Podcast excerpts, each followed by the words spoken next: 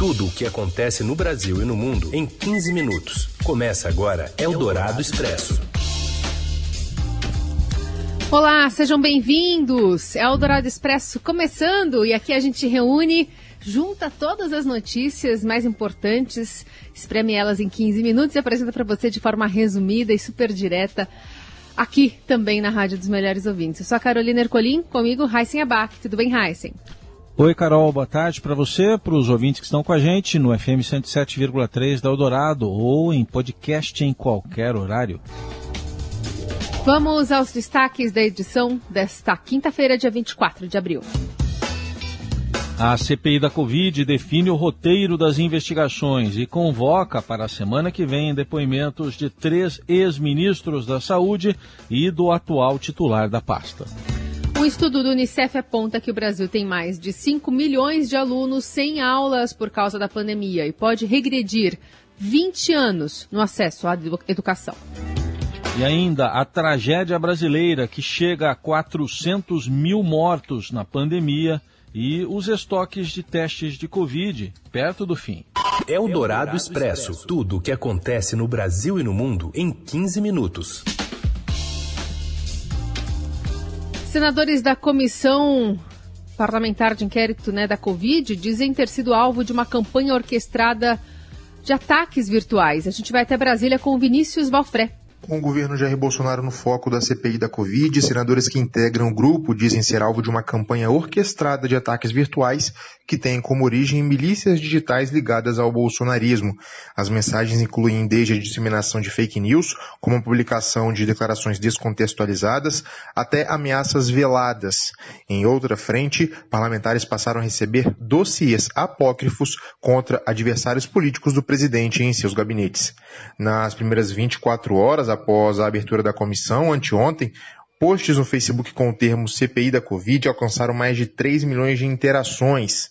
Um monitoramento indicou que os mais populares partiram de bolsonaristas investigados por compartilhamento de fake news, como a deputada Carla Zambelli, que iniciou uma cruzada nas redes na justiça para barrar a participação de Renan Calheiros na comissão. Por trás de algumas das publicações relacionadas à CPI também estão nomes ligados ao chamado Gabinete do Ódio do Palácio do Planalto. Revelado pelo Estadão em setembro de 2019, o núcleo costuma dar as diretrizes da atuação digital de bolsonaristas e é influenciado pelo vereador Carlos Bolsonaro. A articulação de bolsonaristas nas redes sociais vem sendo acompanhada de perto por Renan Calheiros e discutida com outros integrantes da comissão. O relator da CPI escalou sua equipe para produzir e apresentar ao colegiado relatórios periódicos sobre o que realmente é debatido pela opinião pública nas redes sociais. A interlocutores, ele diz que sua intenção é permitir que ninguém seja influenciado pelo gabinete do ódio e que os senadores não apanhem calados.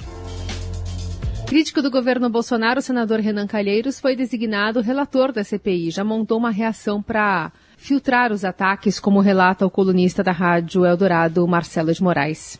A gente conversou muito com os senadores que integram a, a, comissão e eles reclamaram muito que aumentou demais o número de ataques nas redes sociais. O gabinete do senador Renan Calheiros, inclusive, tem uma espécie de monitoramento para fazer contenção desses ataques, eles filtram isso e identificam rapidamente quem, que, que perfis podem ser robôs, que se isso é inflado artificialmente. Então tem toda um, uma guerra digital. Então esse jogo começou muito pesado. O senador Otto Lencar, que presidiu a primeira sessão da, da instalação da, da CPI, ele reclamou muito ontem para a gente. Ele disse que ele estava sofrendo ataques grosseiros pela, pela, pelas redes sociais, que ele estava, é, a partir do momento que ele virou o senador que ia ler, que ia presidir a primeira sessão, já passou a levar cipuada e, e tá mancada de tudo que é lado. Seguimos falando da CPI da Covid, só que agora para falar da movimentação com a convocação de ex-ministros do governo Bolsonaro e do atual ministro da Saúde para a semana que vem. Daniel Vetterman atualiza as informações direto de Brasília. Oi, Heisen. Oi, Carol. A CPI da Covid no Senado aprovou requerimentos para convocar os ex-ministros da Saúde do governo Bolsonaro e o atual chefe da pasta, Marcelo Queiroga. Eles devem ser ouvidos na semana que vem. O presidente da Anvisa, Antônio Barra Torres, também foi convocado para prestar depoimento na próxima semana. Esse roteiro representa uma derrota para o Palácio do Planalto. E coloca a gestão do Executivo Federal no foco inicial das investigações. Governistas conseguiram adiar a convocação do ex-secretário de Comunicação Fábio Weingarten. O roteiro ficou estabelecido da seguinte forma: Luiz Henrique Mandetta e Nelson Tais devem ser ouvidos na próxima terça-feira. Na quarta, a CPI vai coletar o depoimento de Eduardo Pazuello, que ficou mais tempo à frente do ministério durante a pandemia e é um dos principais alvos da investigação.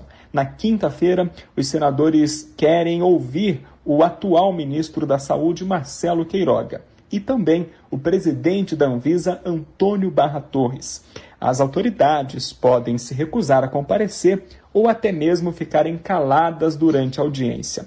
Também o ACPI aprovou uma série de pedidos de informações sobre a pandemia para o Ministério da Saúde, para o Estado do Amazonas, Supremo Tribunal Federal e órgãos como Tribunal de Contas da União, Ministério Público Federal e Polícia Federal. São informações para municiar os senadores na investigação e que podem trazer dados sobre a conduta do governo federal na pandemia, as investigações em andamento e o repasse de verbas para estados e municípios.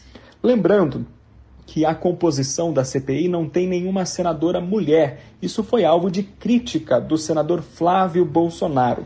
Durante a instalação da CPI na terça-feira, ele disse que as mulheres não se indignaram com a formação da CPI e o comentário foi lido pela bancada feminina como um ataque machista. Dessa forma, a bancada decidiu que durante todas as sessões da CPI terá pelo menos uma senadora mulher. Lembrando que quem não é membro da CPI não pode votar ou apresentar requerimentos, mas pode participar das reuniões e até fazer perguntas para os investigados. Eldorado Expresso. O Brasil chegou hoje a 400 mil mortos pela Covid, com um patamar ainda alto de óbitos diários e índices de mobilidade crescentes, o que, para especialistas, aumenta o risco de o país ter uma terceira onda da pandemia antes de atingir a imunidade de rebanho pela vacina. Os dados são do consórcio de veículos de imprensa do qual o Estadão faz parte. O balanço completo do dia sai às 8 da noite. Ontem, só ontem, foram 3.019 mortes. Para cientistas especializados em epidemiologia e virologia, ouvidos pelo Estadão, a reabertura precipitada das atividades econômicas antes de uma queda sustentada de casos, internações e mortes favorece que as taxas de transmissão voltem a crescer, com risco maior do surgimento de novas variantes eh, que levam preocupação. Com isso, o intervalo entre a segunda e uma eventual terceira onda seria menor do que observado entre o primeiro e o segundo pico. Apesar de os números de mortes, casos e internações estarem caindo, eles ainda estão em patamares críticos, aponta um estudo semanal da Fiocruz. Segundo o relatório, a letalidade da doença, percentual de mortes por casos, saltou de 2% no final de 2020 para 4,4% na semana entre 18 e 24 de abril. E com estoque perto do fim, o Ministério da Saúde descumpre a promessa de comprar mais testes para a Covid. Vamos voltar a Brasília agora com o Matheus Vargas. Boa tarde, Carol e Heisen.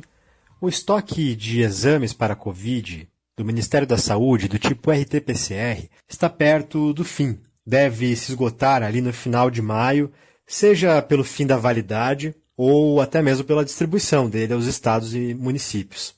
Hoje há mais ou menos 2 milhões de unidades desses exames no Ministério da Saúde. E os gestores do SUS já têm cobrado o governo federal sobre um plano para o futuro. O problema é que, desde outubro, mais ou menos, o Ministério da Saúde promete comprar modelos mais modernos, como os testes rápidos de antígeno, mas hoje não há nem dinheiro reservado para isso. O Estadão revelou lá em novembro que o Ministério tinha um estoque de mais ou menos 7 milhões e que eles venceriam no mês seguinte, a partir do mês seguinte, em dezembro mas a Anvisa renovou a validade por mais quatro meses. Esse estoque acabou virando ali quase uma assombração no Ministério da Saúde. Hoje o Ministério ainda espera a fabricação de mais ou menos 4 milhões desses exames a partir de junho pela Fiocruz, o que deve servir ali para uns dois meses. Mas os especialistas veem mesmo um problema na falta de uma estratégia de testagem do país. O Tribunal de Contas da União também aponta que há muita letargia do Ministério da Saúde. Eles afirmam, por exemplo, que desde novembro o Ministério diz que está atrás de reagentes usados nos laboratórios de análise das amostras dos pacientes, mas até agora não tem nenhum pregão para a compra publicado pelo Ministério da Saúde. O TCU também apontou que o Ministério da Saúde chegou a mudar o seu plano de contingência para se livrar de responsabilidades sobre a distribuição desses produtos. No documento original, feito lá no começo da pandemia, a atribuição da pasta era de garantir os insumos para o diagnóstico. E esse trecho foi trocado por subsidiar a rede laboratorial, o que para o TCU enfraquece a Política Nacional de Combate à Pandemia. Procurado, o Ministério da Saúde afirmou que planeja, sim, uma nova estratégia de testagem, usando os testes rápidos de antígeno, e que já até está cotando os preços desse produto. Mas não afirma quando essa compra vai ser feita, quando os produtos vão chegar ao país, e também nem mesmo qual a nova meta de testagem. Eldorado Expresso.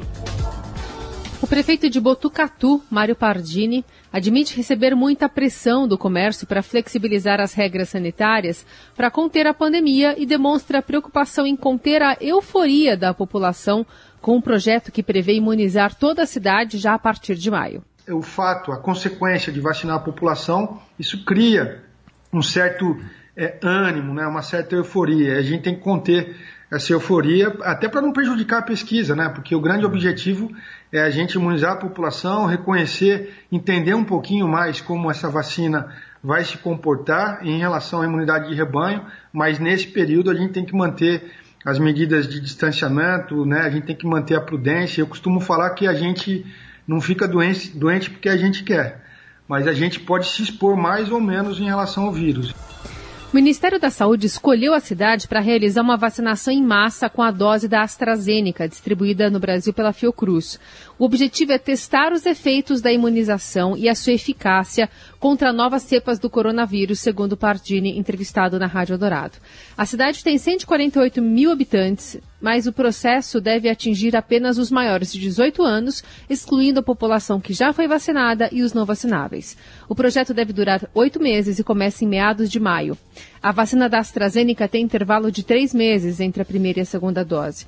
E é uma iniciativa mais ampla do que a realizada em Serrana, também no interior de São Paulo. O projeto de é, Botucatu é um projeto mais amplo, mais, mais extenso, com uma população é, maior, né, e que vai é, aproveitar a estrutura que o município já montou, que implantou um programa de testagem, talvez um dos maiores do Brasil, que testa 100% das pessoas com síndrome gripal, testa 100% dos contactantes de caso positivo é, e consegue rastrear os casos positivos é, no município. Então, essa estrutura foi uma das coisas que chamou a atenção. A gente vai sequenciar também geneticamente todas as pessoas que testaram positivo para coronavírus né, e entender qual que vai ser a efetividade da vacina da Fiocruz em relação à redução do número de casos novos, redução de número de casos graves também, redução do número de internações e redução do número de óbitos. Eldorado Expresso. Fatores políticos temporários, como as eleições de 2022, podem ter feito o governo adiar mais uma vez o censo demográfico, decisão que agora foi barrada pelo Supremo Tribunal Federal. A avaliação é do governador do Maranhão, Flávio Dino, do PCdoB, autor da ação que obriga o IBGE a realizar a pesquisa já adiada no ano passado. Em entrevista à Rádio Eldorado, ele disse que a determinação do ministro Marco Aurélio Melo, do STF, pode impedir um apagão estatístico e permitir o planejamento de políticas públicas. Para Dino, preocupações eleitorais podem ter interferido nesta e em outras decisões do governo de Jair Bolsonaro. O conjunto da obra indica que nós temos um governo que não valoriza o direito à informação à publicidade, o governo federal. Por isso, eu creio que sim, há fatores políticos, tanto que desde 2019, ou seja, antes da pandemia, tanto o presidente da República quanto o ministro da Economia já atacavam o IBGE, que há uma espécie de amor à, à, à obscuridade, à escuridão, ou seja, a falta de transparência. O governador do Maranhão também estuda a possibilidade de recorrer ao STF para garantir a importação da vacina russa contra a Covid Sputnik V. Antes, deve ser apresentado um recurso administrativo à Agência Nacional de Vigilância Sanitária que barrou a compra do imunizante por estados e municípios. Flávio Dino alega que a Anvisa não fez testes e se baseou apenas em documentos para tomar a decisão. Sobre a CPI da Covid no Senado, o governador maranhense apontou falta de comando do governo federal no combate à pandemia e ele também criticou manobras de aliados do presidente Jair Bolsonaro para desviar o foco da investigação para estados e municípios. É muito esquisito que isso seja uma vontade política não respaldada em fatos. Fake news é coisa de bandido, é coisa de criminoso. Eu estou falando fatos concretos. E aí fica essa fraseologia politiqueira, ah, tem que levar os governadores, levar os prefeitos para desviar o foco do governo federal. Ora, isto não é sério. A CPI tem a capacidade de analisar o passado, corrigir o presente para que nós tenhamos um futuro menos desastroso. A cada dia que o negacionismo, a negligência prevalecem, são milhares de pessoas que morrem. Eldorado Expresso. O Brasil tem 5 milhões e 100 mil crianças e adolescentes sem aulas na pandemia, o que representa quase 14% do total em idade escolar. As dificuldades com o ensino remoto aumentam os riscos de abandonar os estudos e o país, que vinha avançando nos últimos anos, pode retroceder duas décadas no acesso à educação. O alerta é uma da é, é feito por uma pesquisa divulgada nesta quinta-feira pelo UNICEF, que é o braço da ONU para a Infância, em parceria com o Centro de Estudos e Pesquisas em Educação, Cultura e Ação Comunitária. Em março de 2020, as escolas em todo o Brasil foram fechadas para conter a disseminação do coronavírus. O país levou mais tempo para retomar aulas presenciais do que nações desenvolvidas, que se esforçaram para manter colégios abertos mesmo em fases mais restritivas da quarentena. Em novembro, quase um milhão e meio de crianças e adolescentes de 6 a 17 anos não estavam sequer matriculados em escolas. Outros quase 4 milhões estavam matriculados, mas não tinham acesso a atividades escolares em casa. O número total de mais de 5 milhões sem acesso à escola é próximo ao que o Brasil registrava 20 anos atrás, em 2000. Você ouve Eldorado Expresso. Seguimos com as principais notícias desta quinta-feira. O comitê organizador de Tóquio 2020, que ficou para 2021, agora admite a possibilidade de realizar a Olimpíada sem público. Fala, Robson Morelli. Olá, amigos! Hoje eu quero falar de Jogos Olímpicos. Quero lembrar também que hoje é quinta-feira, tem rodada de São Paulo na Libertadores, Corinthians na Sul-Americana, o Palmeiras volta a jogar no Campeonato Paulista, tudo isso nesta quinta-feira. Mas eu queria falar dos Jogos Olímpicos. Hoje o comitê organizador de Tóquio é, ventilou a possibilidade de os Jogos não terem torcida nenhuma, nenhuma. A gente sabe que os torcedores estrangeiros já foram vetados afetados é, para assistir, para acompanhar a, a Olimpíada direto de Tóquio, não vão poder entrar no país, mas existia a possibilidade de os torcedores japoneses acompanharem as provas nas arenas esportivas. Isto está sendo questionado, está sendo colocado em xeque neste momento por causa do avanço da pandemia, claro. Então, o comitê organizador, juntamente com o COI, vão analisar essa nova possibilidade e devem tomar uma decisão em relação a isso no fim de maio isso mesmo, no fim de maio eles devem bater o martelo para saber se o público vai poder ou não acompanhar as provas dos Jogos Olímpicos. Lembrando que a Olimpíada começa no dia 23 de julho, cerimônia de abertura, e vai até o dia 8 de agosto. É isso, gente. Falei, um abraço a todos, valeu. Eldorado Expresso. Barcelona!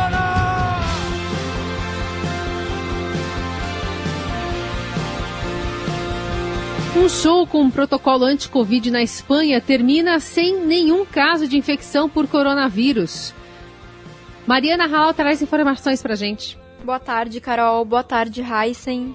Países da Europa estão tentando achar alternativas seguras para a retomada do setor de eventos, mesmo em meio à pandemia de Covid-19. Espanha, Inglaterra, Alemanha e Holanda organizaram uma série de shows, congressos e partidas de futebol com centenas ou até milhares de pessoas para entender se ocorre a transmissão do coronavírus entre os participantes. Um show para 5 mil pessoas, realizado no mês passado em Barcelona, na Espanha, trouxe resultados animadores. Segundo pesquisadores envolvidos no ensaio, não houve sinais de transmissão do coronavírus durante o evento, que seguiu uma série de protocolos de prevenção à Covid-19. A mesma equipe já tinha organizado outro teste semelhante em dezembro, mas para um público bem menor, de 500 pessoas. Todas foram testadas para a Covid antes e depois do evento e ninguém foi infectado.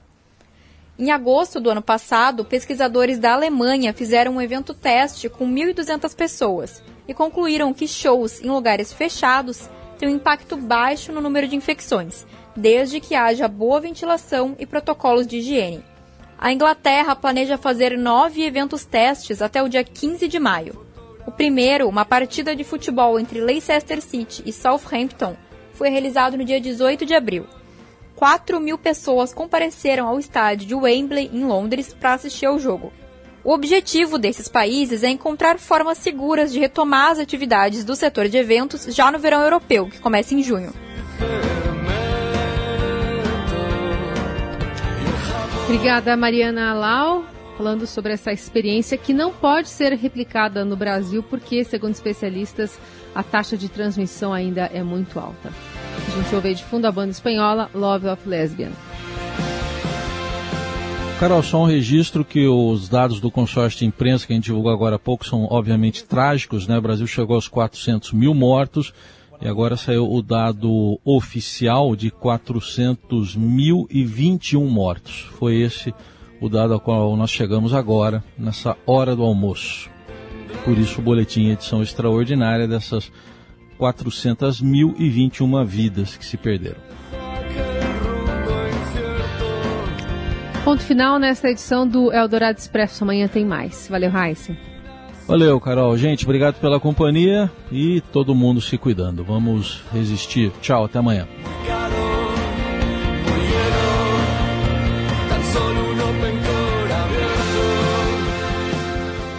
Você ouviu Eldorado Expresso tudo o que acontece no Brasil e no mundo em 15 minutos.